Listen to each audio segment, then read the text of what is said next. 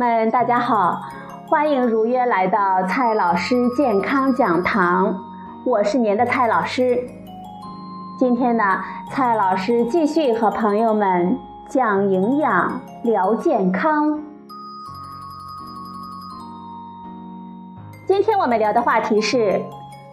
营养标签上的那些数字是怎么来的。营养标签是我们消费者了解食物最直接的途径。对于预包装食品，法规强制性的要求列出若干条的主要的营养信息。此外，许多厂家呢还会列出更多的可选的营养指标，以帮助我们消费者选择合适健康的食品。许多朋友会好奇。营养标签上的那些数字是怎么来的呢？每一批产品都需要去进行分析检测吗？有的朋友会说，那是厂家乱标的吧？当然了，我们没有办法否认这种情况的存在。不过，今天我们要说的是遵纪守法的营养信息是怎么来的。热量是营养标签中最基本的信息，它是食物在我们体内完全代谢之后被吸收的能量。食物中所含有的热量，我们可以用一个叫做氧氮量热计的装置来测量。简单来说，就是把一个定量的食物装在一个容器里，充上氧气，然后密闭起来。再把这个容器放在一个充满水的密闭容器中，用电火花打火，让内容器中的食物起火燃烧。我们可以通过测量水的温度的变化来计算出燃烧产生的热量。这样得到的热量是食物完全燃烧产生的热量。但是食物在我们人体中往往并不能完全燃烧，比如说。碳水化合物中的纤维就非常难以被我们消化吸收，而在氧氮量热中呢，可以完全燃烧。蛋白质通常也不能被完全消化，多多少少呢，有一些可以通过消化道被排出，也不能产生热量。而且，蛋白质在我们体内的代谢会产生尿素，尿素呢也会带着一些热量排出。实验测量呢并不方便，尤其是对于食品厂，每增加一种检测就会增加一笔成本，而且直接测量食物中的燃烧热，并不能直接反映食物在我们人体内产生的热量，所以在实际的食品生产中，直接测量食物的燃烧热就没有太大的意义了。十九世纪末到二十世纪初。美国威斯里大学的科学家们深入研究了这个问题。他们从各种食物的燃烧热出发，扣除没有消化吸收直接排出的热量，以及从尿液中带走的热量，最后呢，得出了不同营养成分的热量值。这些热量值呢，也是我们经常见到的。比如说，每克蛋白质产生的热量是四千卡。每克碳水化合物产生的热量是四千卡，每克脂肪产生的热量是九千卡，每克酒精产生的热量是七千卡。有机酸，比如说柠檬酸、醋酸等等，和一些甜味剂也会有一定的热量，不过它们呢在食物中的含量一般都非常的低，对于总热量的贡献非常的小。在绝大多数的食物中呢，都可以忽略。碳水化合物中，膳食纤维呢不能被我们人体所消化，会完整的到达直肠。在直肠里，可溶性膳食纤维会被肠道菌群所分解利用，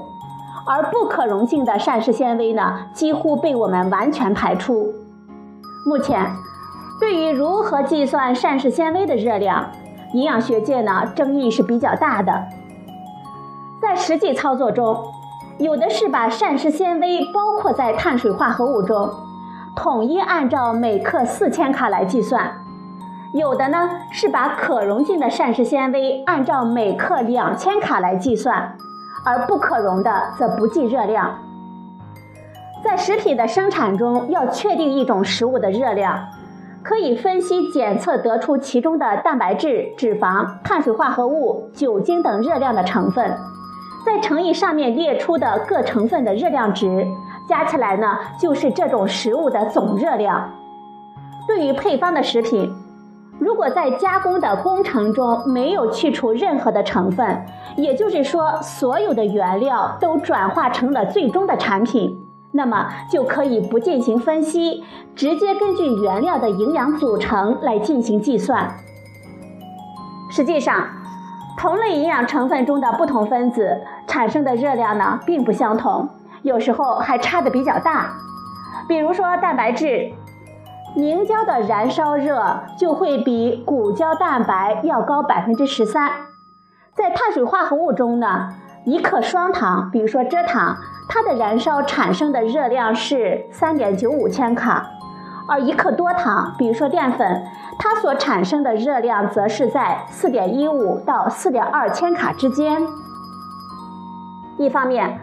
不同的人消化吸收食物的效率并不相同；另一方面，不同食物分子的热量值也有一定的差异，所以。计算出来的热量只是真实热量的一个粗略的估算。同一种原料的不同批次，也可能存在着营养成分的含量波动。好在这种波动所带来的误差，跟计算方法本身的粗略比起来也不算很大。所以在生产上，就是按照原料的典型组成来计算热量，而不考虑批次之间的波动。计算的各个环节都可能存在不小的偏差，总体结果的偏差呢可能就更大。多年以来，这种计算热量的方法在营养学界也一直存在着争议和质疑。但是，我们也找不到更好的方法来替代它，也就只好了胜于无地用着它。毕竟，营养标签只是食品生产中的一小部分。需要预先呢打印好。如果每批产品都需要根据现测现算的结果来设计标签，那么整个生产流程呢都将改变，增加的成本不可忽略，也还是需要我们消费者来承担的。营养标签上的其他数字也都与此类似，测出原料中的典型组成。然后根据配方来计算它们在中产品中的含量，再加上储存过程中可能的水含量的变化，以及营养成分本身的不稳定性，比如说维生素在保存中可能会降低，这些营养成分的含量也可能跟计算出来的数值有不小的偏差。我们人体呢并不是机器，对于营养成分的需求有着很大的弹性范围。营养标签的价值，它在于提供一个指导方向。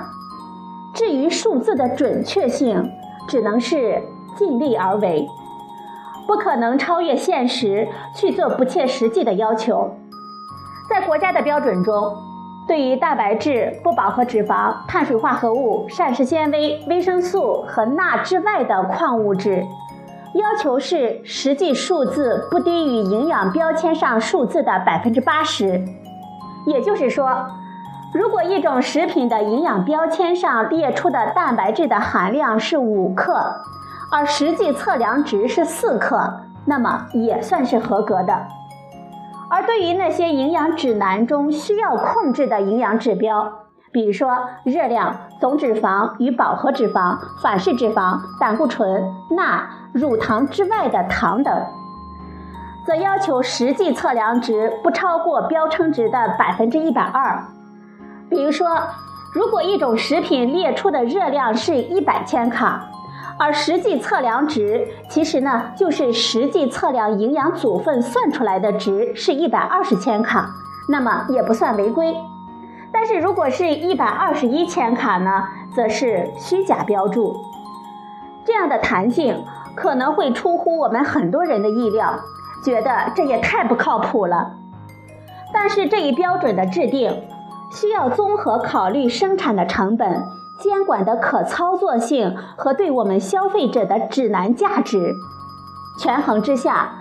这可能是最合理的决策了。好了，朋友们，今天的节目呢就到这里，谢谢您的收听，我们明天再会。